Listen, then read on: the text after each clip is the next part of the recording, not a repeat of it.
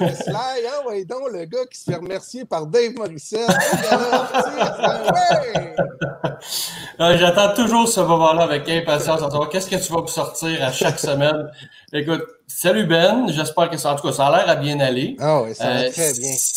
Bon, sixième épisode des buts remplis. Une autre émission quand même relativement très chargée. On va commencer avec une entrevue avec Frédéric Deck dans les prochaines minutes euh, qui vient nous sortir un livre Chips, Peanuts, Cracker Jacks.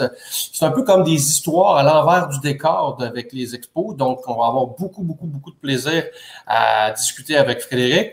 Euh, on a aussi, évidemment, euh, Josué Pellé qui va être là avec sa chronique La parole de Jésus.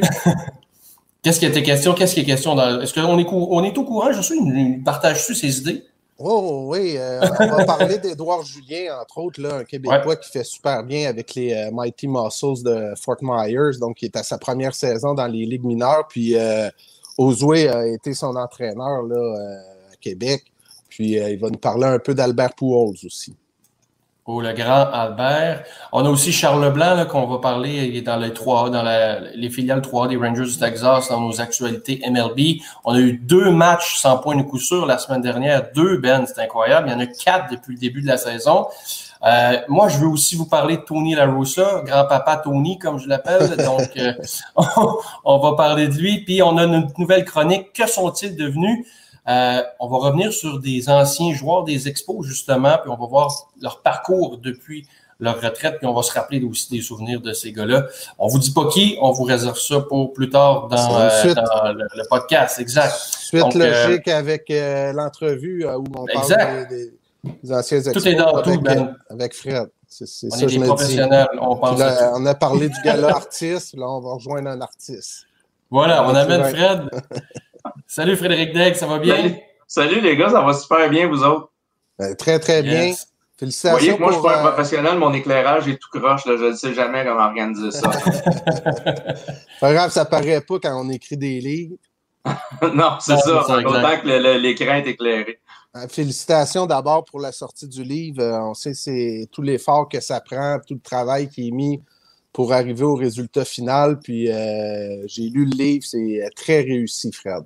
Ah ben merci beaucoup, hein, parce que euh, tu le sais, Ben, là, euh, notre job est fait, rendu là, nous autres, on peut plus rien changer à ce qui va arriver avec ce, ce livre-là. C'est il reste euh, aux gens à le découvrir puis à l'apprécier ou non. À date, je touche du bois, ça, ça va plutôt bien, la réponse est bonne.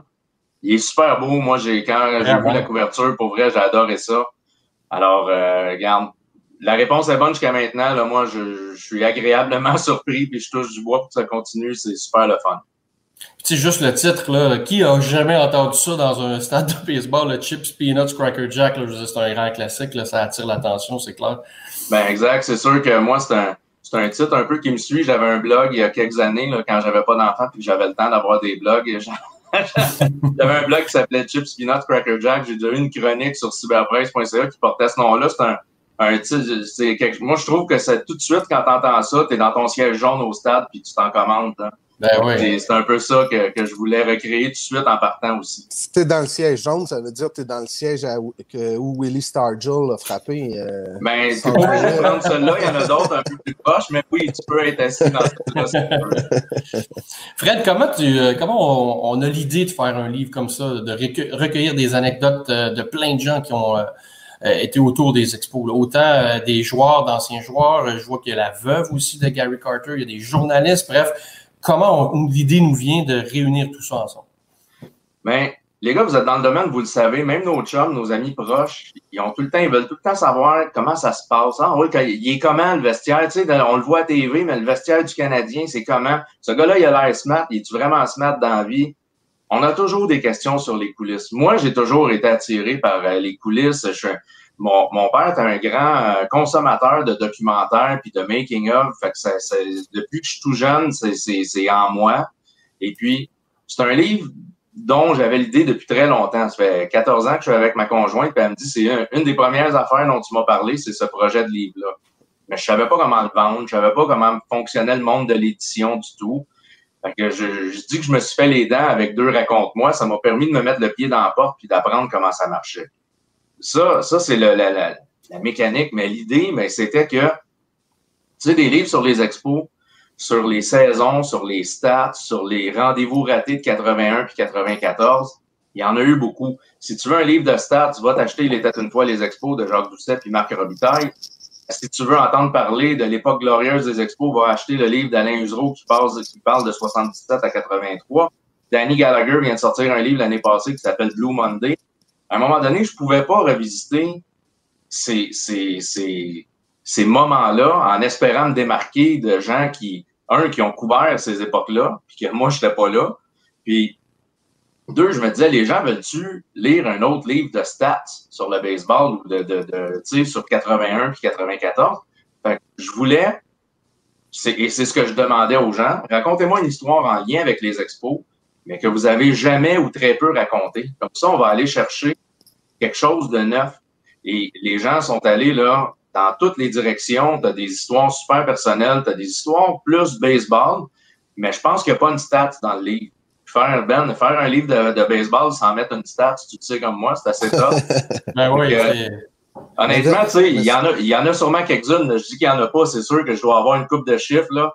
Mais c'est, il y a pas, c'est des histoires de sport même plus que de baseball, je dirais. Euh, mais il y a des bons intervenants dedans, puis des histoires le fun, tu sais. Puis un exemple qui illustre bien ce que tu dis, tu sais, euh, c'est euh, Steve Rogers, entre autres, tu sais, où que lui, au lieu de parler du Blue Monday, là, parce que c'est toujours euh, l'histoire que les gens parlent de lui, puis il parle pas mal moins de ses deux victoires contre Steve Carlton, là, mais il parle de ses débuts. Euh, Où il a eu beaucoup d'adversité, il a été repêché tôt. Lui, il pensait qu'il était déjà arrivé, le Major League. je suis repêché tôt. Euh, ça va bien aller. Puis il y avait des gars qui avaient été repêchés un peu avant lui ou un peu après lui, qu'eux autres étaient déjà dans les grandes ligues. Fait que lui, il se voyait là. Fait que tu sais, c'est intéressant d'avoir cette vision-là qu'on n'a jamais entendu parler. Tu sais, ben, Vois-tu, moi qui se considère un grand fan des expos et de baseball, j'avais jamais entendu Steve Rogers raconter ça. Peut-être qu'il l'a déjà fait, tu sais, mais quand même. Et, puis c'est ça, tu, l'as bien dit, lui, il a été repêché quatrième au total en 71, puis lui, il s'est dit qu'un la job est faite, moi j'arrive là, donnez-moi la balle, dites-moi quand est-ce que je lance, tout va être correct. C'est pas tout à fait ça qui est arrivé. Et puis même une année, il me raconte que au camp d'entraînement, il fait assez bien. Je pense la troisième ou son quatrième camp, je me souviens plus exactement.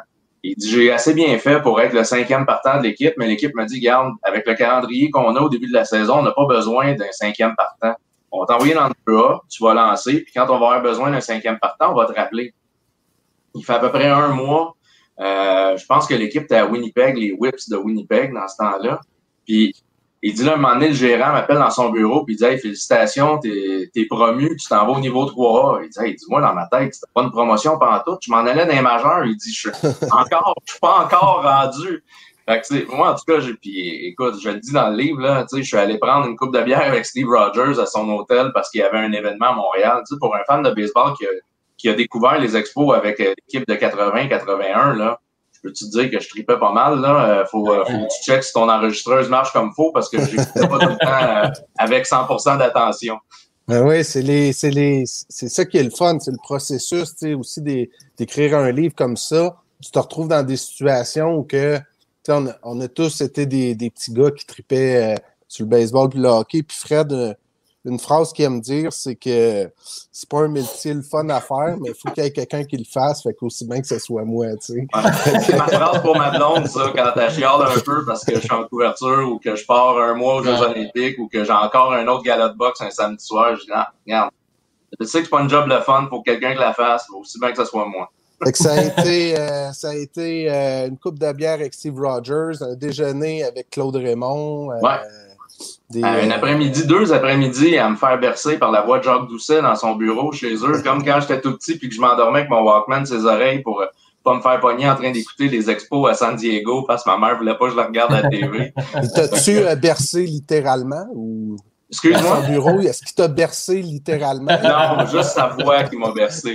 Je pense que je suis rendu, euh, peut-être là 10 ans, là, mais là, je suis rendu trop lourd peut-être pour Jacques. Il y a vraiment beaucoup d'anecdotes dans le livre. Elles euh, sont vraiment tous intéressantes, mais laquelle, en l'écrivant, t'as fait comme Wow, là, je capote en ce moment à écrire cette partie-là? Ben, bon, Steve Rogers, c'était vraiment quelque chose qui, que j'avais jamais entendu.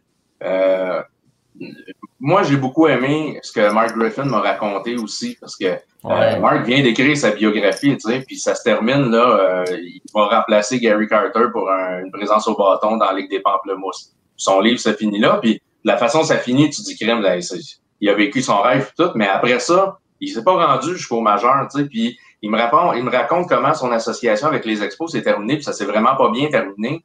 Et puis ça, j'ai trouvé ça, tu sais, c'est un peu cliché, là, Ben, je pense que je t'en avais déjà parlé, tu sais, on dit toujours que les gens sont généreux en entrevue, mais en même temps, tu dis, pourquoi Marc, il me raconte ça à moi? Parce que, tu sais, il me dit, si j'écris la suite un jour, ça serait mon premier chapitre. Ben non, là, ça va être ton, tu vas commencer au chapitre 2, Marc, parce que c'est déjà écrit.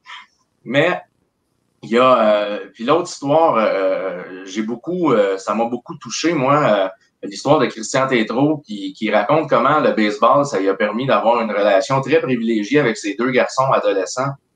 Tu sais, moi, j'en ai une préado qui s'en vient, là, puis je veux dire, on a des accrochages de temps en temps. Je me dis, OK, ça va falloir qu'on se trouve un, un terrain, justement, où on se rejoint, là, puis bon, ça peut être, puis là, ça peut être, eux autres, c'était le baseball. Moi, ma fille, elle a joué, elle a, euh, la plus vieille a moins aimé ça. Cette année, elle n'a pas le goût de jouer. La plus jeune continue. Mais tu sais, il faut qu'on se trouve de quoi. Fait que là, on est en train d'explorer où est-ce qu'on va se rejoindre, tu sais. Mais moi, j'ai trouvé cette histoire-là super touchante. Richard Milo qui est pris en Floride avec l'équipe euh, pendant les attentats du 11 septembre. Tu sais, c'est surréaliste. Là. Il me raconte, dans l'hôtel où il est, au Marriott à Miami, il y a une convention d'experts en effets spéciaux du cinéma pendant que les expos sont là.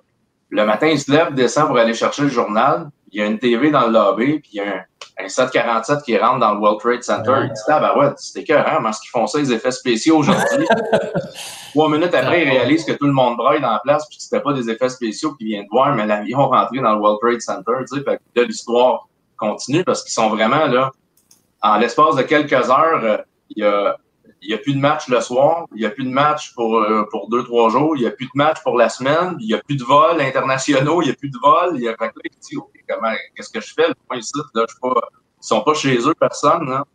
C'est, euh, tu sais, puis là, c'est sûr, je pourrais nommer les, les 24 histoires, là, parce que s'ils sont dans le livre, parce que c'est tout intéressant, tu mais c'est ça, on va dans plusieurs euh, directions, là, je me répète, c'est, c'est ça que je trouve qui fait une belle, euh, une belle courte pointe d'histoire. Fred, tu sais, euh, Fred travaille à la presse canadienne, mais tu sais, ça arrivait des fois, on se, on se côtoyait, entre autres, euh, lors des entraînements des Alouettes, puis on se parlait, puis là, lui, il savait que j'avais un livre sur Derek Aucoin qui s'en venait. Lui m'avait parlé de son truc des expos, puis j'avais même, j'ai même fait une passe à palette pour son livre. J'ai dit, hey, j'ai dit, faut que tu parles à Claude Lavoie, qui était responsable des vestiaires adverses. C'est lui qui a découvert le corps de Don Drysdale à l'hôpital et tout. Fait que ça, euh, j'avais un petit sourire en coin quand je l'ai vu dans le livre, puis euh, c'est tellement une bonne histoire, mais les 24 histoires sont très le fun. Puis moi, ce que j'aime avec ce, gâteau-là, c'est que tu peux le prendre une bouchée à la fois. Il est comme divisé en chapitres. Tu sais, quelqu'un qui est, qui, qui, qui est peut-être moins habitué de lire, ben, peut acheter ce livre-là puis dire ah, OK, à soir, je vais lire un des chapitres, puis ça, ça va prendre. même pas obligé de le lire dans l'ordre à part ça. Puis d'ailleurs, je vais le mettre dans les remerciements. C'est pour la passe à palette, là, mais je le dis à tous les je m'en parle que c'est Ben qui m'a donné cette histoire-là. Puis, fouille-moi pourquoi ça s'est pas ramassé dans les remerciements. Je m'excuse. Ah, il n'y a pas de trou. mais, mais, effectivement, tu sais, c'est quelqu'un m'a passé la remarque. Il dit moi là, je le prends puis je, je, lis une histoire par soir. Puis c'est ça, je disais, t'es même pas obligé de le lire dans l'ordre là. Euh, c'est sûr que nous autres, on, a trouvé un pacing qu'on trouvait intéressant pour, pour développer l'histoire, Et puis, c'est euh, ceux qui ne l'ont pas découvert, c'est en ordre chronologique. Là. On part à peu près de 69 pour s'en aller jusqu'à 2004. Euh, mais si tu as le goût d'aller lire euh, Steve Rogers avant Charles Bronfman, ben, tu fais ce que tu veux, puis une table des matières exprès pour ça, servez-vous-en. Sinon, personne ne va aller lire cette page-là. En tout cas, le livre euh, Chips Peanut Cracker Jack, allez acheter ça. Ah euh, nous, on va faire un petit concours. Là, euh, tous ceux qui vont partager le podcast aujourd'hui, d'ailleurs, vont avoir la chance d'obtenir un livre. Parlant de livres et de films. Je avertir ma mère que si elle partage le podcast, elle ne peut pas gagner notre jeune copie. Hein? OK, parfait. On le mettra dans les, dans les règlements. Parlant de livres et de films, là, euh, écoute. Là, ça sent le pitch and catch, là. Hein? Ouais, ouais, ouais. Là, j'ai préparé différentes questions, là. Mais euh, je, te, je te commande. Euh, je te commande la glissante, OK? OK, je vais, ben écoute, je vais avec la glissante. excellent, excellent. Et on peut faire rentrer peut-être, là, euh, est-ce qu'on a quelqu'un dans la salle d'attente, peut-être Ozoué qui peut participer à ce pitch and catch-là? Ozoué PD qui est là avec nous. Hey, euh, je sais que tu aimes bien la, la euh, portion pitch and catch de, de, notre podcast, donc on te fait rentrer pour la question du jour qui est une balle glissante. Donc, c'est quel est votre ben, attends, Ben, j'ai un autre, attends, j'ai un autre invité aussi, là. On peut le ben faire. Oui, À 5, ça va-tu exploser? C'est la première fois qu'on tombe à 5. Là. Oh, j'ai jamais vu autant de. Better jamais vu autant de gens sur notre podcast. Ça va, Perry? Ça va très bien, bien. What's up? What's hey, Perry, on va retarder un peu le pitch and catch. Perry, euh, qui fait partie des gens qui, ont le, qui sont dans le livre euh, Chips Peanut Cracker Jack. Alors, euh, on aurait pu demander à Fred de raconter ce, bout d'histoire-là, mais Perry, raconte-nous donc euh, la fois où que ta valise de Gary Carter s'est retrouvée au stade, puis comment que ça s'est passé? Ah, c'était tellement fun cette histoire-là. C'était euh, le premier match euh, qu'on a joué au stade olympique avec les Jays contre les Mets, 2000, je pense. 2014, 2014. Oh. Euh, donc, Evenco nous a demandé de faire euh, un display de, ma collection là-bas. Puis, euh, j'ai emmené cette valise-là que j'avais depuis plusieurs des années. j'ai eu ça d'un des agents de, Gary Carter dans le temps. Et puis, je ne l'ai jamais ouvert. Je n'avais pas les chiffres, la combination. Là. Donc, je l'avais là. Puis, cette soirée-là, c'était le vendredi soir. Um, il honorait le Gary Carter, puis euh, sa femme Sandy était là avec les enfants, avec euh, Christy Carter, puis tout ça. Puis, euh, Toi, tu étais dans le stade olympique. Là, oui, oui, j'étais dans le concours. J'étais dans le stade avec mes, mes, mes garçons. Et puis, Sandy est passé juste devant, puis sa fille, Christy, il a vu la valise. Puis il a dit Regarde, maman, c'est la valise de, de papa.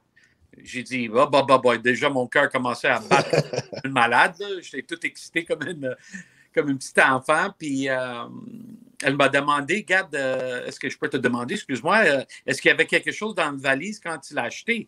J'ai dit, garde, je ne connaissais pas les chiffres, puis je ne voulais pas le, les briser. So, je le shakais quand même, puis j'attendais un bruit, mais je ne savais pas c'était quoi. Ah, puis elle m'a dit, si tu peux, si tu, si tu me permettes, là, je, je vais l'ouvrir parce que papa, il avait une très mauvaise mémoire. Puis j'ai dit, vas-y donc. Puis devant moi, 8, 8, 8, 8.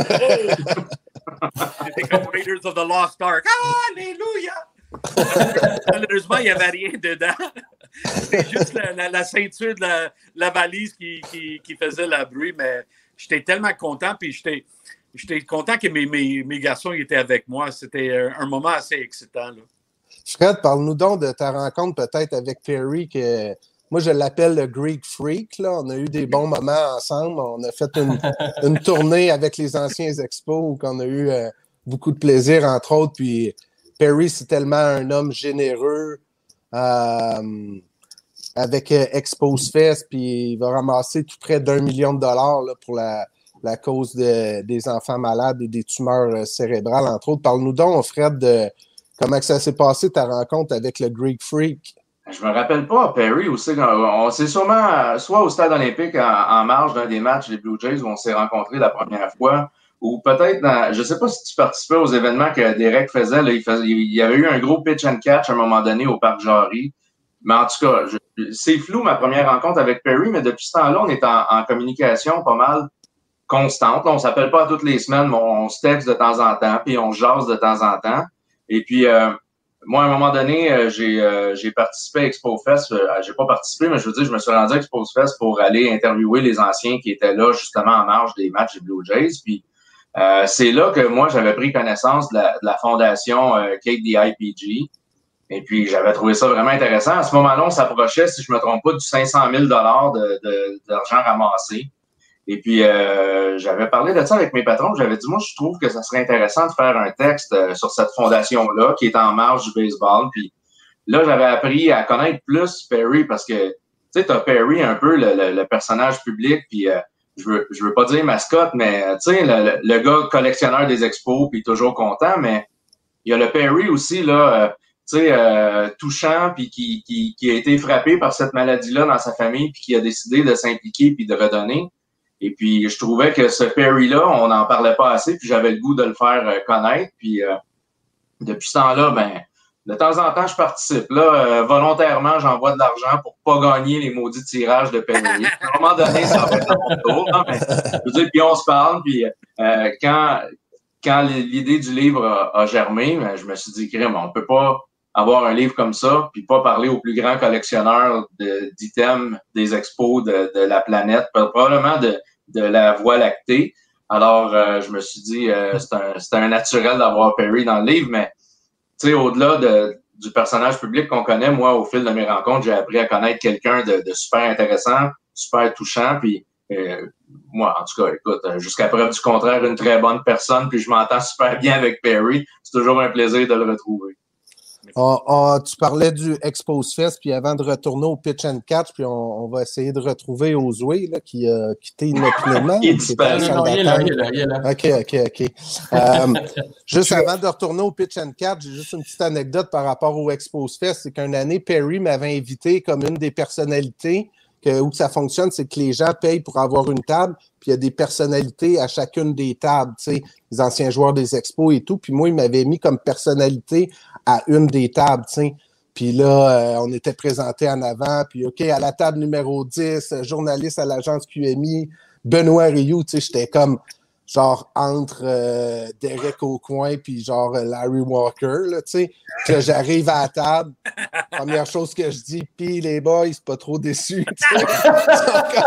ils tombent sur Benoît Rioux, là, c'est comme... Là, après ça, j'étais allé voir Derek, tu sais, puis là, j'étais là avec Derek, pour de vrai, là, pendant le souper, amène des anciens expos là, à ma table. Là, parce que les gars, ils vont demander un remboursement. Là. Comme ils n'ont pas payé pour ça. Là, fait que, finalement, je pense que les gens à ma table sont ceux qui ont vu le plus euh, d'anciens expos puis qui ont plus parlé avec les anciens expos parce que j'étais tellement soucieux à ce qu'ils passent une belle soirée, malgré que ce soit moi la personnalité à la table. Un beau host. Yes. Donc, euh, on va y aller avec le pitch and catch, la glissante, votre film ou votre livre de baseball préféré.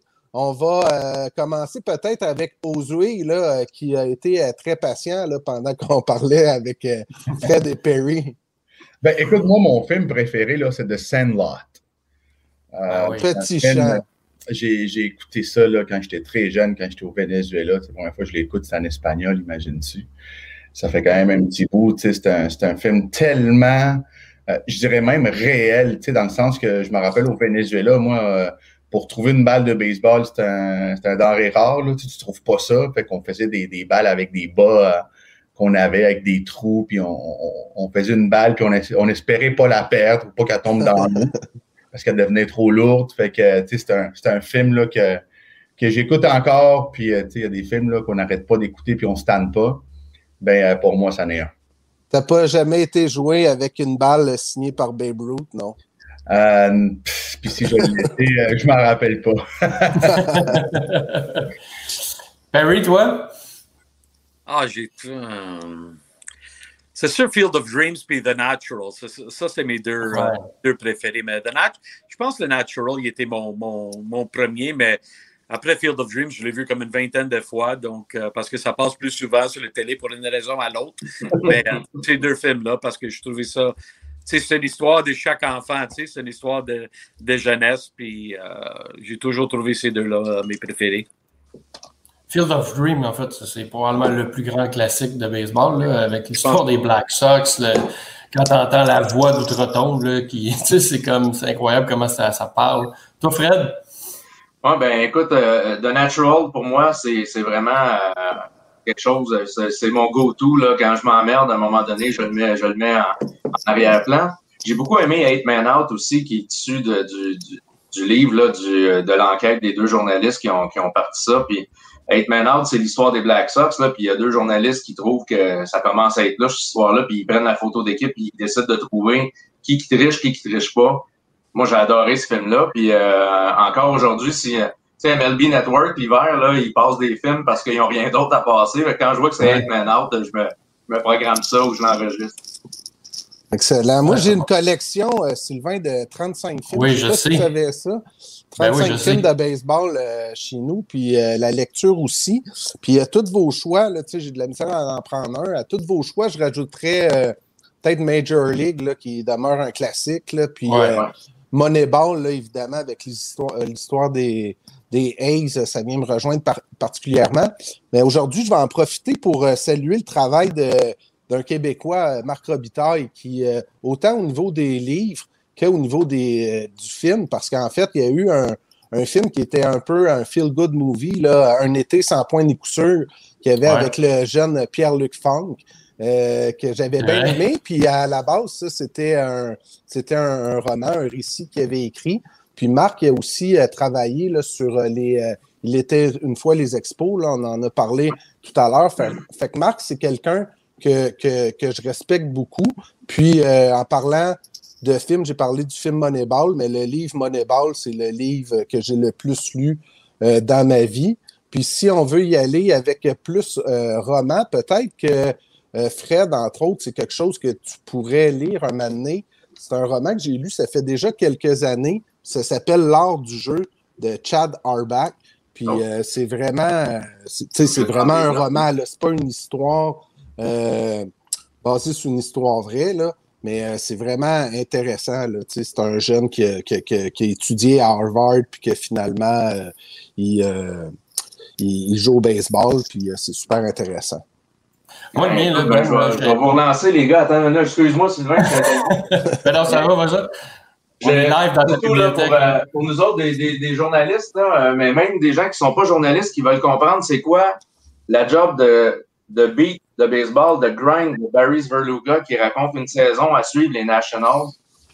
C'est euh, ça, ça montre à quel point, tu sais, des- le monde dit des fois, trouve que notre job, là, c'est glamour, puis on, tu sais, euh, certains d'entre nous voyagent, puis tout ça. Euh, suivre 162 games, puis un camp d'entraînement, puis des playoffs de baseball si ton équipe te rend, là, euh, écoute, t'es pas, euh, t'es pas dans un club med pendant huit mois de l'année. Puis ça explique vraiment là, tout ce qui se passe. Josué, tu l'as vécu de l'intérieur, là, toi, là. Tu vraiment, puis le grind, là, ça porte bien son nom parce que ça te brûle physiquement, mentalement. Le livre est pas gros, là. Je dis, écoute, c'est 200, c'est même pas 200 pages. Tu finis de lire ça, tu dis, ah, t'as-tu vraiment le goût de faire ça dans la vie, toi, Fred, si ça revient? Puis, euh, mais c'est une, bonne préparation pour, euh, même, je dirais, là, tu sais, n'importe quel aspirant journaliste qui veut couvrir une équipe professionnelle au quotidien, là, ça devrait être une lecture obligatoire à l'université parce que, regarde bien, là, c'est pas, euh, c'est pas un jardin de roses, là. C'est, de l'ouvrage, là. Vu qu'ils suivent les Nationals, j'ai l'impression que Perry le lira pas. Gee whiz, ben non. Juste en attendant le nom national, je commence à brasser. il, il, il écoutait plus déjà Perry. Sylvain, toi, c'est quoi tes films et livres préférés? Ben, en fait, tous les, tous les, les, les, les titres et les, de films et de livres que vous avez mentionnés sont bons. Il y en a juste un, moi, que j'aime beaucoup, c'est The Rookie avec Dennis Quaid. Je sais pas si ça vous, vous rappelle. Peut-être parce que j'aimerais ça, à 40 ans, avoir quelque chose qui arrive dans ma vie qui fait que je lance tout d'un coup à 98 000 à l'heure puis que je pourrais peut-être avoir une carrière professionnelle. Ça permet de faire rêver ce film-là. Tu sais, Ben, on joue là, au niveau senior encore, puis on est chanceux de jouer à 40 ans encore au baseball.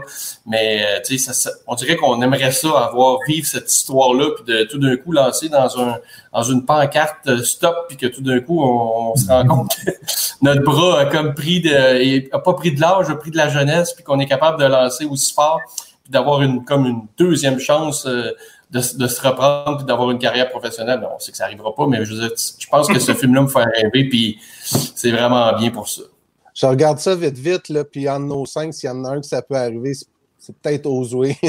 Ouais, C'est lui qui est le plus proche, en tout cas, c'est sûr. lui qui est le plus proche. Ou Perry comme pinch runner. Oh, hey, en Juste pour terminer ce bloc-là, là, puis je vais prêcher pour ma paroisse, là, mais pour de vrai, là, je dirais que le secret le mieux gardé au niveau livre, puis au niveau film, puis au niveau tout produit de baseball, un des secrets bien gardés au Québec actuellement, c'est la version audio du livre que j'ai écrit sur euh, Derek au coin. Parce que, tu sais, Derek, là, il est parti, puis ça fait. euh, on s'ennuie de sa voix, tu sais, on s'ennuie de lui. Puis la version audio, là, je dis, c'est pas tout le monde, premièrement, qui est au courant qu'il y a une version audio du livre. Puis euh, même si c'est moi qui l'ai écrit, de me ramener là-dedans en l'écoutant. Tu sais, Derek, qui était malade, là, quand il a lu son livre, là. Mais de réentendre sa voix, là, allez, faites-vous plaisir, puis euh, allez acheter le livre audio de, de Derek Aucoin. Même si c'est pas si bien écrit que ça, là, il livre tellement bien que euh, il rend ça bon, là, tu sais. Écoute, Frédéric Degg, merci beaucoup d'être. Hey, merci à vous, euh, les gars, c'est venu super le fun. Puis bonne chance dans la, la vente de ton livre. Je, Yes. euh, ça va- je- je vois que ça va déjà très bien, donc je suis pas inquiet. Ben écoute, on espère que ça continue, mais regarde, comme je disais à Ben à- avant qu'on rentre en onde, euh, il n'y a plus rien qu'on peut faire. Là. Moi, il est écrit, il est imprimé, il est sur tablette. C'est c'est les gens qui décident de, la vie ou de la mort de ce livre-là maintenant. Mais nous autres, Yes. on va faire de quoi? On va faire un concours, comme on l'a déjà dit. Donc, euh, va te rester à le partager sur tes réseaux sociaux, mon frère. Excellent, j'attends les liens, euh, j'attends les liens euh, qui, qui s'imposent, puis je vais partager ça. Excellent. Excellent. Merci. Merci, Merci, Perry, Perry, aussi. aussi. Bienvenue, merci, guys. Ça fait plaisir. Hey, merci encore. Josué, nous, on te garde avec nous. Je suis là. Ben oui, c'est l'heure de la chronique. euh, La parole de Jésus. Là, avec d'ailleurs, on va pouvoir faire une ouverture. Pour là. tous les bon. amis qui ont répondu à l'appel de Jésus. Bon. Il va falloir euh, faire de quoi avec ça, Ben? Il y a de quoi là, Ah non, enregistrer quelque ça, chose. là, c'est. On va y mettre un petit peu. Alors, Josué, de quoi tu nous parles aujourd'hui dans ta chronique? Ben, écoute, euh, premièrement, on va parler, euh, c'est certain, d'un futur euh, Hall of Famer, donc un gars qui va se ramasser euh, absolument au terme de la renommée, Albert Pujols. Je pensais que tu parlais d'Édouard Julien. Ah, ben c'est sûr. ben, écoute, euh, Edouard, il vient comme. S'il continue à frapper comme ça, c'est certain qu'il va se rendre des- Ouais. euh, euh, au Hall of Fame. Là, mais euh, mais on va parler aussi d'Édouard Julien. Écoute, c'est mon protégé, Édouard. Hein? Alors, Édouard, euh, c'est un petit gars d'ici de Québec. Là, ça fait depuis qu'il a 14 ans que je travaille avec lui. Aujourd'hui, comme tu peux voir, euh, j'ai ma casquette euh, du sport-études ici à Québec. On recommence le baseball aujourd'hui ici à Québec, alors on est très content. Fait beau en plus, on a le stade. Alors, euh, c'est ça, Édouard, euh, c'est même s'il a signé l'année dernière, Édouard avait euh, une opération Tommy John. Donc, lui, il a pris un an avant de pouvoir commencer là, puis jouer son premier match professionnel. Alors, c'était cette année. Puis, écoute, euh, il, a, il vient de vivre sa première semaine là, euh, direct dedans. Cette année, dans, dans la ligue qu'il va jouer, comment ça fonctionne à cause du COVID, c'est qu'il joue six matchs de suite contre la même équipe. Alors, on peut comprendre que les ajustements sont, sont mieux d'être faits vite. Ben oui. Bon, l'autre équipe va savoir exactement là, euh, qu'est-ce que tu vas te faire lancer. Alors, on a quand même communiqué beaucoup là, cette semaine. Là, puis on, cette année, en plus, c'est le fun. On peut voir les matchs en live. Tu peux, euh, tu peux avoir un abonnement là, sur euh, MILB. euh, Ouais, c'est ça. alors, euh, j'ai pris ça là, justement là, avec mon ami Joe ici, mon lot, puis on, on essaie de, on écoute toutes les games, on check toutes ses at-bats. Puis écoute, Edouard, là, ça va être un nom à, retenir. C'est un gars qui frappe la balle, là, qui a un élan, euh, je dirais quasiment des, des, des ligues majeures. Euh, il joue un petit peu partout dans l'infield. Ça va être, ça va être ça son plus gros challenge. Là, ça va être en défensive. Euh, parce que bon, on le sait là, que dans les majeurs, là, les, les joueurs d'avant-champ, c'est des, euh, moi j'appelle ça des aspirateurs. Là. Ils attrapent tout ce, ce qui s'en va à droite. Mais euh, c'est un gars qui travaille fort, il court vite, puis euh, il mange du baseball. Donc, euh, j'ai j'ai hâte de le voir continuer à évoluer. Puis, euh, euh, ça va être quelqu'un, là, que, que- que- comme je dis, là, ça va être, euh, ça va être quelqu'un à surveiller. J'ai aussi En tout cas, parlé, sur euh, papier, là, euh, attention, Ben, je veux juste donner les stats à Edouard pour l'instant. là. 617, 353 de moyenne, 2 doubles, 1 triple, 3 points produits, 9 buts sur balle déjà, un but volé, puis un OPS de 1165. Fait que ça- c'est oui, c'est assez bien parti. Sa stats la plus incroyable, moi, je trouve, c'est avec ses 9 buts sur balle, c'est son, OP, son Ouais. euh, OBP, là, tu sais, euh, son 577. C'est incroyable, tu sais. Puis euh, j'ai eu la chance de parler avec Edouard au lendemain de son, euh, son premier match. Je l'ai texté. C'était cinq minutes, je voulais pas le déranger non plus. Puis, tu sais, Edouard, euh, tu sais, on se connaît, mais tu sais, pas tant que ça, tu sais. Fait que je voulais, je voulais vraiment pas le déranger. Puis, tu sais, il a pris le temps de me parler juste pour me donner ses, commentaires un peu d'après son premier match, où il a vraiment passé proche de faire euh, une bombe.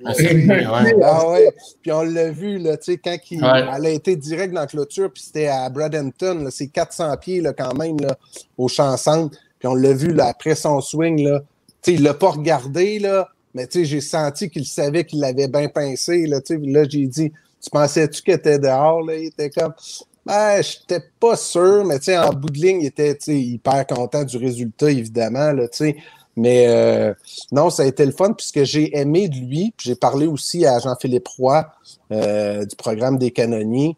Euh, c'est qu'il me disait qu'il était très conscient parce qu'il a passé l'hiver comme entraîneur avec les jeunes au canonniers. Puis il sait un peu qu'il il peut inspirer les jeunes, puis il peut démontrer que c'est pas impossible de gravir les échelons puis d'aller euh, dans les ligues mineures. Puis euh, il est très groundé, puis en, puis en même temps, ben, c'est ça. Là, il sait qu'il commence, il sait que c'est un long parcours, il sait que c'est un long chemin, mais il se prépare bien, il fait bien les choses. Puis euh, j'ai trouvé ça intéressant, particulièrement de la part à Édouard, d'avoir redonné aux jeunes. Il trouvait ça important de redonner aux jeunes à travers le programme des canonniers. Puis qui est conscient aussi euh, qui peut être un exemple. Fait que ça, j'ai beaucoup apprécié, apprécié ça de sa personne. Ah, puis je pense qu'il est bien entouré aussi, tu sais, joueurs, tu fais partie de son entourage, tout ça. Puis on le sait que le parcours est hyper long pour se rendre au baseball majeur. Je veux dire, il y a des exceptionnels qui brûlent des étapes, mais la majorité des joueurs font leur étape une à la fois. Il faut pas que tu te décourages, tu sais, puis il faut pas, faut que tu continues à bâtir ta confiance puis à, à performer jour après jour. Et c'est difficile. Et je pense que l'entourage va y être pour beaucoup euh, autour d'Edouard pour l'amener à vivre son rêve éventuellement. Dans, l'entourage d'Edouard, excuse-moi, Ozoé, dans l'entourage d'Edouard, puis j'en parlais à, Jean-Philippe en souriant parce que, tu sais, moi, j'aime tout le monde, tu dans la vie. J'aime. Euh, puis euh, par rapport à où je m'en vais, là, J'aime les gens de B45, puis j'aime euh, Marc Bourgeois, mon chum de Mark Lumber, qui produit les bâtons à, à, à Edouard. Fait que quand que son, euh, son swing, que ça a été direct dans la clôture, j'ai envoyé un petit texto à Marc, puis j'étais comme hey, euh, tes bâtons du pop, tu sais, puis les bâtons B45 ont du pop aussi. Tu sais, moi, je suis pas comme euh, tu sais, j'encourage Québécois. Là, tu sais, Marc, c'est mon c'est un bon ami pour moi. Fait que tu sais, ça me donne une raison euh, supplémentaire euh, de suivre les exploits d'Edouard, mais j'encourage euh, les deux entreprises, mais je trouve ça le fun aussi, de façon personnelle pour mon chum Mark qu'Edouard fasse bien avec ses battes.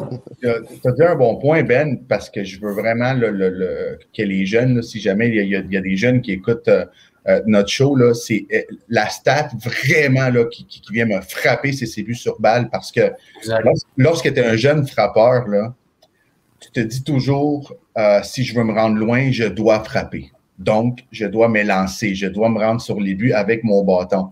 Et, et, et c'est faux parce qu'on le sait maintenant dans le baseball, ce qu'ils veulent, c'est que tu donnes une chance à ton équipe d'avoir du monde sur les buts. Alors, si le lanceur ne te donne pas ce que tu veux, prends ton but et, ça va bien aller par la suite. Là. Et, à cet âge-là, surtout commencer professionnel de même, puis avoir une, discipline comme ça, ben ça ne s'apprend pas. Là. C'est, vraiment difficile de pouvoir faire ça. Tu sais, Vladimir Guerrero, Teoscar Hernandez, c'est, c'est deux gars qui viennent de comprendre ça. Mm-hmm. Ils prennent des mm-hmm. balles, alors ils ne s'élancent pas sur les lancers du lanceur. Ils obligent l'autre équipe à regarde, tu veux rien me donner, je vais aller au premier but. Cependant, quand tu vas venir vers moi, là, je vais être prêt. Donc, ça, c'est quelque chose de, très, très, très important et de, très difficile à faire, surtout dans un haut niveau comme ça. Puis ce qui est intéressant, c'est que tu ramasses l'information aussi. Tu sais, quand tu prends des pitches comme ça, supposons que c'est contre le partant, ta deuxième présence, si tu as vu 7-8 pitches, euh, c'est là que tu augmentes tes chances euh, de frapper la balle en lieu sûr aussi. Absolument. C'est un signe là, vraiment de maturité. Et euh, comme tu l'as dit tantôt, là, je suis, moi, je suis, je suis, le gars le plus content sur la planète parce que euh, tu l'as dit tantôt, Sylvain, là, la préparation est tellement difficile. on, a, on a vécu des, des, bas pendant l'hiver. Il y a des fois que ça marchait pas du tout comme ça, comme ils voulaient. Là. Puis euh, le spring training arrivait, puis on était, on était un petit peu stressé parce que bon, on travaillait sur quelque chose sur son swing et euh, ça fonctionnait pas nécessairement. Donc c'est vraiment, là, j'ai adoré tantôt là, euh, lorsqu'il a parlé là, du, du, livre de Grind, parce que c'est ça. plus que du grind. c'est pas facile. C'est pas pour décourager les jeunes, mais c'est juste que plus tu montes, plus ça devient difficile. Donc, ta détermination, ta discipline surtout, là, doit être à point. Hein, on, a un autre Québécois aussi, Ben, hein, qui, qui, qui, performe bien en ce moment, le Charles Blanc, avec ben, euh, dans le 3 des. Ouais, vas-y. Je voulais juste souligner le fait que Charles Leblanc, à sa première présence au bâton, en carrière dans le 3A, bang! Circuit. Charles Leblanc. Fait que ça, c'est incroyable. Fait que je voulais juste souligner ça. Je trouve que c'est bien de parler de, de nos Québécois.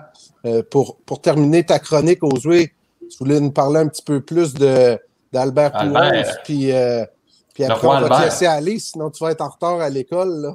non, mais écoute, euh, euh, j'étais à 360, j'étais en train de travailler, puis je regarde mon téléphone, Albert Pujols, design, j'étais comme, pourquoi? Moi, dans ma tête, ça ne marchait pas. Qu'est-ce qui s'est passé? où est-ce qu'il y a eu un accrochement? Écoute, j'ai essayé de trouver là, des raisons dans ma tête. Bon, oh, il va se faire échanger ou l'équipe ne voulait pas l'échanger, donc euh, euh, il a demandé de se faire libérer pour signer avec une autre équipe. Et bien, jusqu'à ce jour, à ce que je sache, là, à preuve du contraire, il n'a pas signé ailleurs. Non. Et euh, je trouve ça là, vraiment déplorable. Et, et, je ne veux pas chercher de coupable ici, Ben, là. Puis, puis je veux qu'on s'en parle un petit peu, mais si on regarde des joueurs comme Mariano Rivera, comme Derek Jeter, comme David Ortiz, les, les plus euh, les, les, plus jeunes retraités là, qui s'en vont au temple de la renommée, c'est des gars qui ont annoncé leur retraite avant la saison. Mm-hmm. Partout où est-ce qu'ils allaient, les autres équipes leur donnaient un petit cadeau. Tu, tu te rappelles, David Ortiz s'est fait donner un téléphone brisé, là, des orcoles. Tu sais. Je ne me rappelle pas de ça. oui, euh, David Ortiz avait euh, brisé là, un, téléphone dans, dans, l'abri des joueurs, puis les Orioles l'ont gardé. Il est retourné à sa dernière game à Baltimore, c'est le, le, téléphone qu'ils lui ont donné. chaque, équipe, chaque équipe euh, leur donne un petit quelque chose parce que Crème, c'est des joueurs qu'on. Écoute, c'est des légendes. Et euh, ne l'a pas fait. Donc, je trouve que si Pujols avait peut-être annoncé sa retraite, sa dernière année de contrat, peut-être que les Angels auraient été comme. Il n'y aurait pas le choix de le garder. Il, il aurait le garder jusqu'à la fin de la saison. Exactement. Alors, d'un autre côté, pour protéger Pujols, il est à 33 circuits d'avoir 700.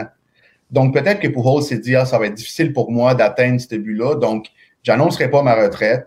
Puis, je vais peut-être jouer une autre saison avec une équipe de bas de classement, essayer de euh, d'avoir ces, euh, ces 700 circuits et se retirer après. Encore une fois, je ne suis pas dans la tête d'Albert. Mais euh, euh, écoute, on peut, on peut aller voir les commentaires de David Ortiz, on peut aller voir les commentaires de Jeter, on peut aller voir. Pedro Martinez aussi s'est prononcé là-dessus.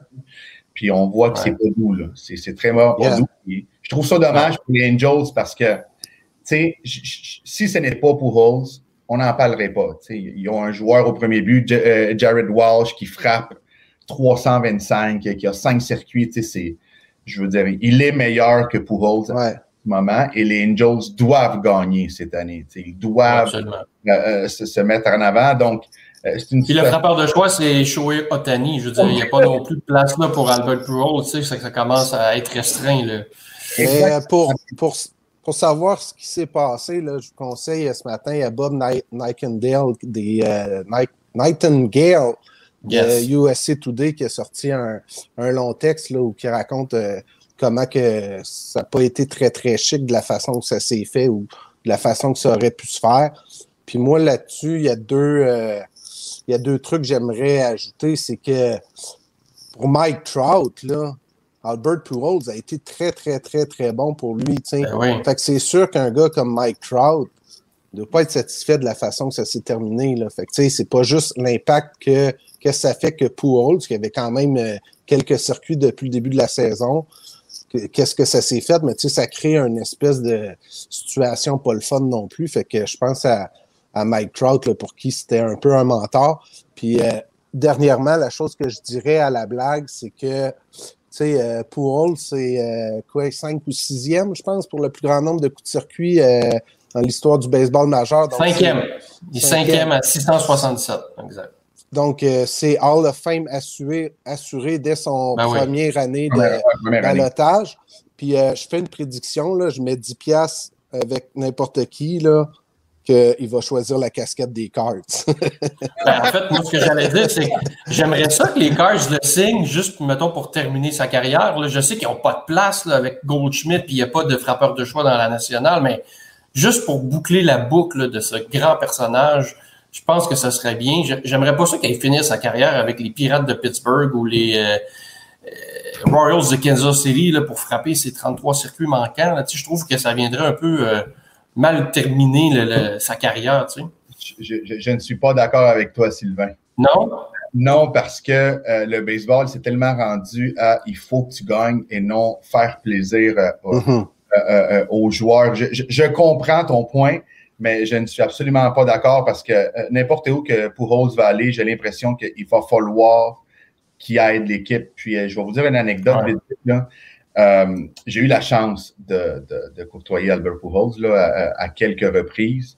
Puis à chaque fois qu'on jouait contre les Angels, tous les joueurs des Blue Jays, sans exception, quand Pujols, parce que lorsque nous, on fait notre pratique au bâton, euh, l'autre équipe, des fois, ils s'en vont comme, euh, surtout à Toronto, ils passent par le terrain pour aller frapper là, dans la cage des frappeurs avant qu'eux autres ils frappent. Tout le monde s'arrêtait pour aller parler à Pujols. Tous les joueurs ont un respect inouï contre Albert Pujols. Euh, je me rappelle, on était à, à LA, puis c'est Marcus Stroman qui lançait. Vous connaissez un petit peu Stroman, vous connaissez un petit peu le bonhomme, euh, un petit peu, euh, un petit peu cocky, un petit peu. Il est sûr de lui, il sait ce qu'il fait, il aime ce qu'il fait. En tout cas, vous le connaissez un peu. Puis, euh, écoute, il avait lancé une, une rapide tombante là, à Pujols. Il s'est fait jamais un peu un roulant en trois. Puis, tu sais, Strowman l'a pas fait, euh, puis ça, tu sais, c'est rare que je vais faire ça, que je vais protéger Strowman, mais bon, là, je vais le faire. Il, a, bon, il est parti, il a sauté par-dessus la ligne, puis il est retourné. Pour Rose, ne l'a vraiment pas pris. Euh, avec raison, un petit peu, c'était comme, man, de- je veux dire, euh, c'était un roulant comme un autre, puis ça finissait la manche, et Pujols a demandé le numéro de téléphone de Strowman. Après la game, tout de suite, puis là, bang, on l'a su, notre clubby, Pujols l'a texté, puis il a dit, je veux que tu m'expliques qu'est-ce qui se passe, là, c'est quoi ton problème et tout. Strowman, là, déjà que c'est quelqu'un que lui, là, c'est comme, hey, moi, je suis le meilleur, puis il n'y a personne qui peut me parler. Il a comme, wow! Écoute, excuse-moi, il est parti de la chambre, ils sont allés se rencontrer. Écoute, désolé, euh, je, je voulais pas faire ça. T'es une légende, t'es quelqu'un d'incroyable. Ils se sont excusés le lendemain comme si rien n'était. Puis euh, le lendemain, Pujols m'a donné un de ses jerseys signés à mon nom. Donc, euh, Wow. ça, aussi, je trouve que ça a été incroyable. Alors, euh, euh, comme je vous dis, là, c'est quelqu'un de très respecté. C'est pour ça que je trouvais ça comme. Ça, ça- ça se pouvait pas dans ma tête qu'il se fasse Ah libérer comme ça. Donc, euh, j'espère sincèrement, par contre, qu'il est dans une équipe. il faut que ce soit une équipe de l'américaine, Ben selon moi, parce que je vois pas comment une équipe de la nationale. Non. ce que je voulais dire tantôt aux Zoé, là, c'est que j'aimerais ça que les Cards le signent pour boucler la boucle.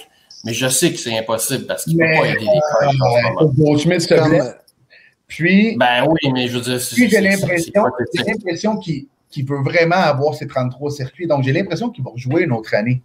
Selon Ah ouais? lui, il n'arrêtera pas. Il- il- en tout cas, il- il- je crois qu'il veut ses 33, mais s'il ne les veut pas, En tout cas, il n'y a rien annoncé pour l'instant, donc clairement qu'il laisse les portes ouvertes. s'il veut pas, peut-être- je suis d'accord avec toi, qu'il signe la dernière journée de la saison. Oui, On boucler une la boucle à journée. la. Euh, Ah ouais. Les Cards font les playoffs, va jouer au first. Tu sais, qu'il y a une, belle, euh, qu'il y a une belle euh, euh, standing ovation, tu sais, que, que, que tout le monde se lève Une- pour lui. La sortie méritée, là, parce qu'en ce moment, Il ça ne se termine pas bien. là, C'est pas le fun. Il mérite. C'est quelqu'un qui a vécu dans, dans le era des stéroïdes aussi. Là.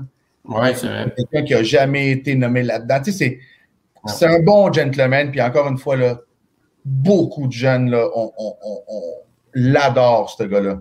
Il On a vu, on a vu entre autres Vladimir Guerrero fils à quel point que on les a vus sur le terrain ensemble, là, sais, deux Dominicains en plus, donc euh, euh, on, on- on a vu le respect que Vladimir Guerrero fils a pour euh, Albert, puis euh, l'autre rumeur qu'il y avait eu, puis ça aussi ça arrivera pas, puis ça va pouvoir te permettre d'emboîter dans le prochain prochain sujet, Sylvain, c'était euh, qu'ils rejoignent euh, Tony La Russa avec les White Sox tu sais, qui ont déjà osé Abreu au premier but, puis euh, Mercedes comme euh, DH. Fait que ça n'arrivera pas. Mais Non. toi, ce que tu me disais, Sylvain, c'est que La Russa, euh, tu le trouves particulièrement mauvais. Ben, il n'y a pas juste moi qui le trouve mauvais, honnêtement. Là, si, vous avez juste, si vous avez lu un peu Twitter dernièrement, même dans le vestiaire des White Sox, on commence à se poser des questions puis à manquer de patience par rapport à ces décisions-là. Tu sais, je vous en nomme deux rapidement. Là. La semaine dernière, là, il n'a pas enlevé Lucas Giolito parce qu'il n'a pas remarqué qu'il était fatigué, qu'il était brûlé. Il l'a enlevé trop tard. Puis là, après le match, ah, ben, j'ai pas remarqué qu'il était fatigué. Mais voyons, t'es, t'es, t'es, t'es le gérant, tu devrais être celui qui, qui, qui se rend compte de ça. Et l'autre chose, c'est qu'en prolongation, euh, maintenant, on doit placer un joueur au deuxième but et c'est le dernier retrait de la manche précédente. Et là, il a en- envoyé Liam Hendricks, qui est son releveur numéro un au deuxième but pour courir. Alors que le règlement stipule que tu peux amener, le, si c'est le lanceur le dernier retrait, tu peux aller au retrait précédent, qui était à ce moment-là aux Ryu. Et après le match, il a dit, je n'étais pas au courant de ce règlement-là. C'est le journaliste qui lui a appris le règlement. Euh, Hendricks aurait pu se blesser en contournant avec une collision au marbre sur un ballon sacrifice, quoi que ce soit. C'était dangereux. Bref, euh, et puis on a emmené aussi là, Andrew Vaughn au début de la saison pour le développer et tout ça. Puis on l'utilise euh, ici et là. Je, je sais pas, je pense pas que c'est le gérant idéal pour développer les jeunes euh, en 2021. Bon, moi, je l'appelle euh, grand-papa Tony, là, mais je pense qu'il est un petit peu moins de son temps.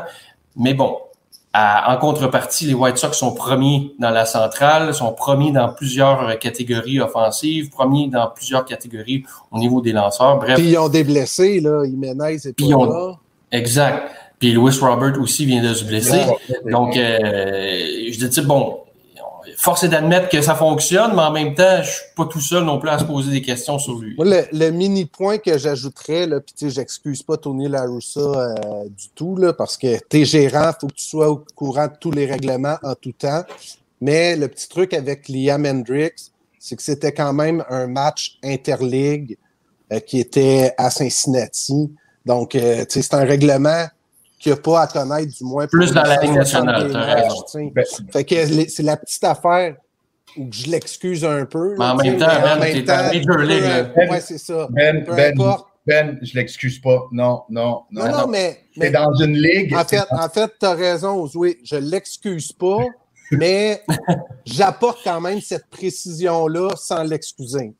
Ben, ben, ben sais-tu quoi? Même si tu l'amènes, il a, il, a, il a une équipe d'entraîneurs avec lui. Ah, Donc, s'il ne savait pas le règlement, c'est correct. Écoute, j'ai été sur le banc, là. Quand Gibbons, là, il y avait quelque chose qu'il ne savait pas parce que Gibbons n'était pas nécessairement non plus le gérant le plus allumé de la planète.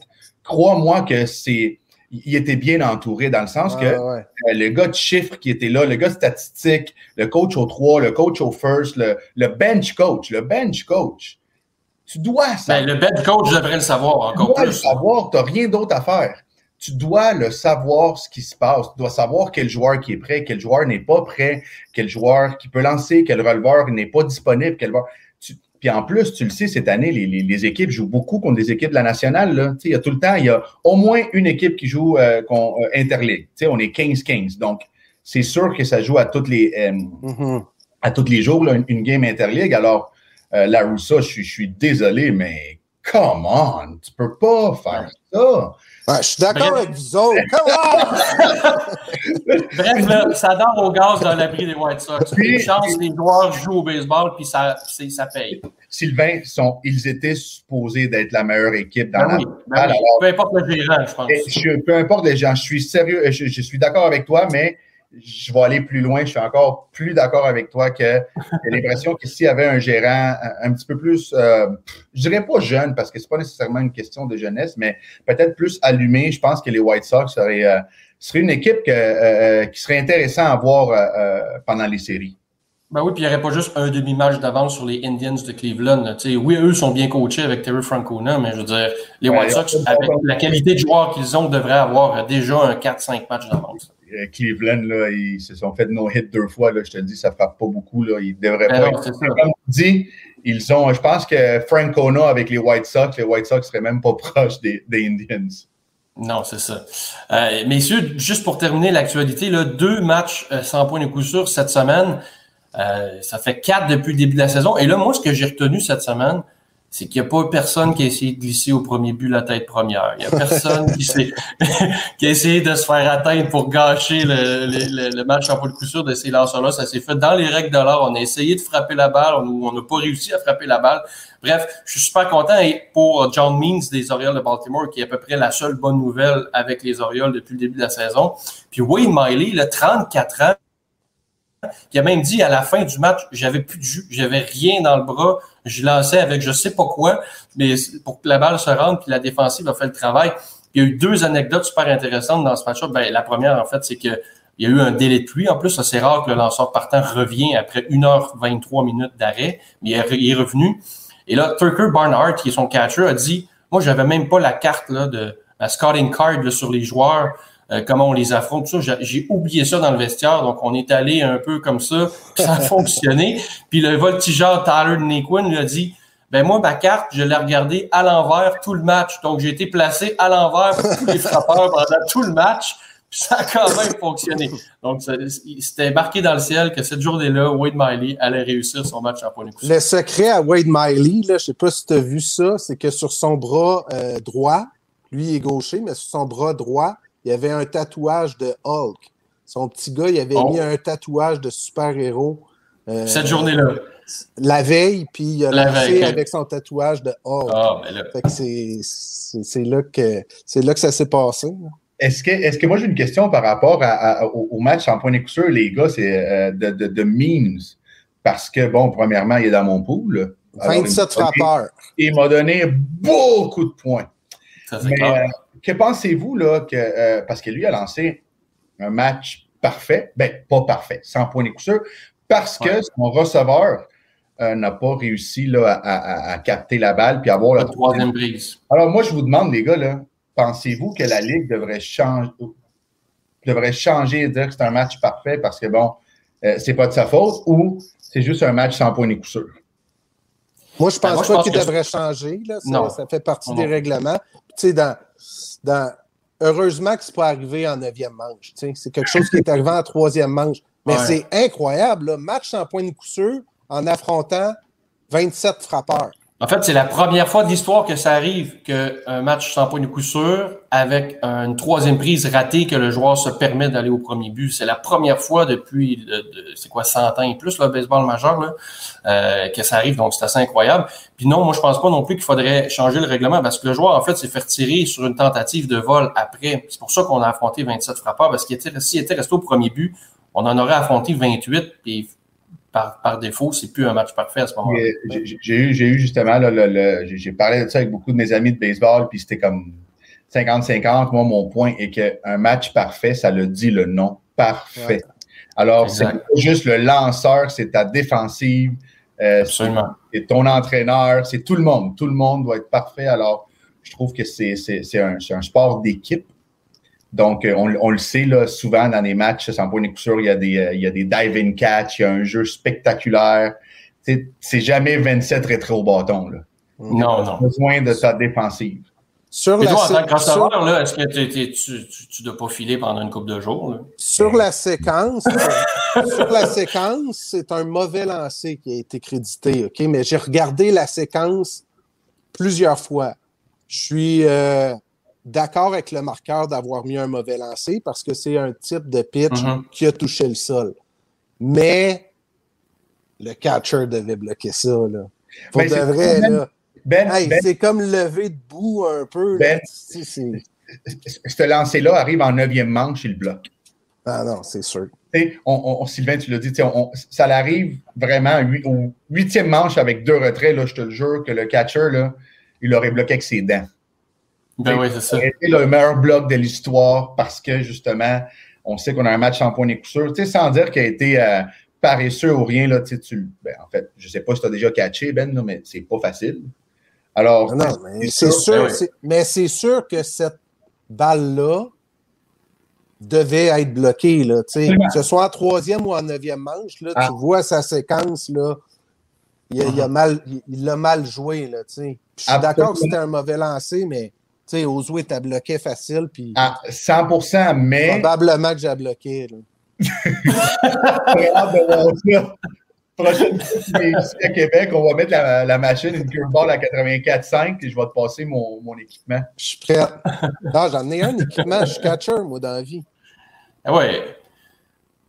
Ah, je ne sais pas pourquoi encore, ça vient d'arriver. C'est flou. Ben, c'est flou, là. mais, mais, écoute, c'est pas grave. De toute façon, c'est pas mal la fin. Fait qu'on on, se reparle euh, ben, prochainement, la semaine prochaine. Puis, euh, ah, merci d'être là. on a dépassé l'heure. C'est ah, déjà le plus long, là, le plus long, euh, les buts remplis de l'histoire pour l'instant. On aime tout ça, José de baseball. Ah, on adore ça, les gars. hey, merci. merci de jouer. Belle semaine. Merci, guys. Bye bye. Bye bye. Ben, on n'a pas le choix de terminer. on l'a teasé au début de l'émission. Ben ouais. Que sont-ils devenus? Et là, on parle d'un ancien expo.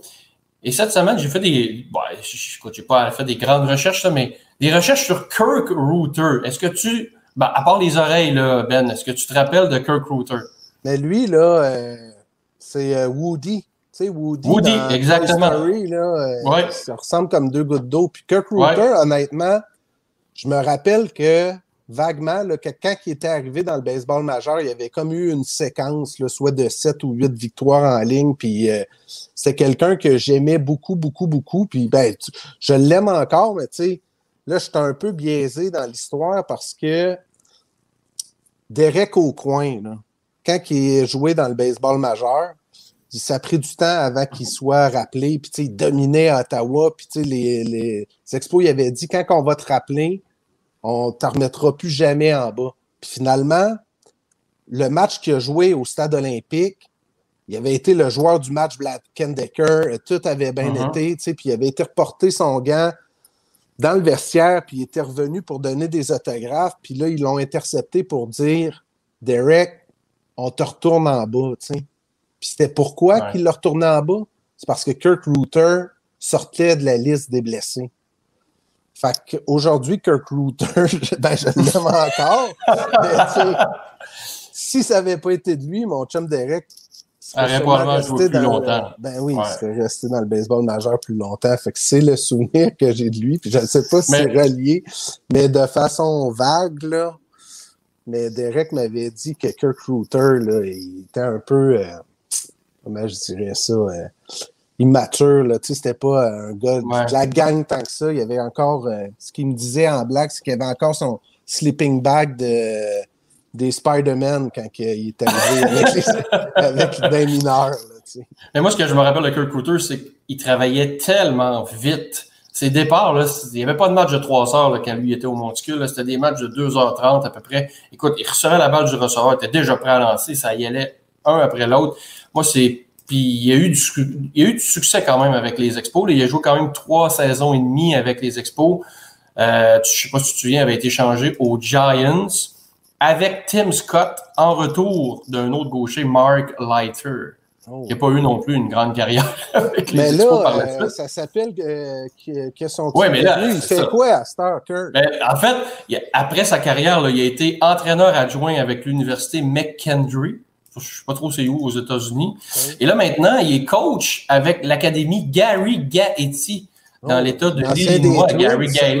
Ben oui, des Royals. Il a joué dans beaucoup d'équipes, des Cards, Gary Gaetti. Bref, euh, maintenant coach des lanceurs dans cette académie-là, dans l'Illinois. Lui, il est toujours habité dans le coin de Saint-Louis. D'ailleurs, à la fin de sa carrière, euh, il aurait voulu euh, jouer euh, pour les Cards une dernière saison. Il a voulu aller participer au camp d'entraînement. Finalement, ça s'est pas concrétisé et la carrière s'est terminée avec les Giants. D'ailleurs, Madison Baumgartner l'a dépassé, mais au moment de sa retraite, c'était le, lanceur avec le plus de victoires dans l'histoire des Giants. Donc, quand même, Kirk Rooter euh, a, eu, a eu sa marque avec les Expos. D'ailleurs, en 94, je pense, avait gagné 15 de ses 18 départs dans la fameuse saison des Expos. Donc, ça avait quand même été un lanceur qui m'avait marqué à l'époque. Et on va essayer de faire ça un peu à chaque semaine, de ramener des, des anciens joueurs des Expos qu'on se souvient euh, pour nous rappeler de, souvenirs puis de qu'est-ce qu'ils font maintenant aussi dans la vie de tous les jours. Excellent, doux souvenirs. Puis euh, juste pour que tu passes une belle semaine, là, euh, Sylvain, je te dirais que parce que Kirk Rooter, c'est un gaucher. Toi, tu es un gaucher. J'ai oublié de te signaler tantôt, mais tu sais, dans les quatre qui ont fait des matchs en point de coup sûr, là, John Means, Carlos Rodon, Wade Miley, puis Musgrove. Joe Musgrove. Il y a un, seul droitier. Exact. Musgrove. Puis à ça, on peut ajouter Baumgartner qui est gaucher, euh, qui a fait sept manches, là, sept manches, été euh, crédité. Mais euh, les gauchers, les gauchers, on la cote.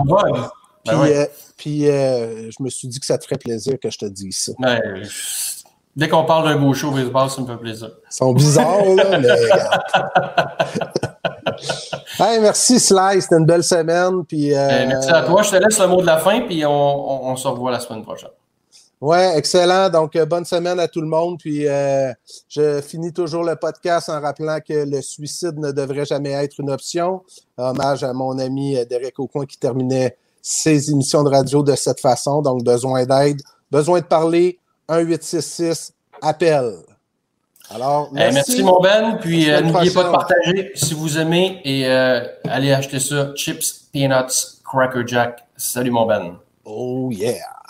On sort la maison, en train, en char ou en avion, en way.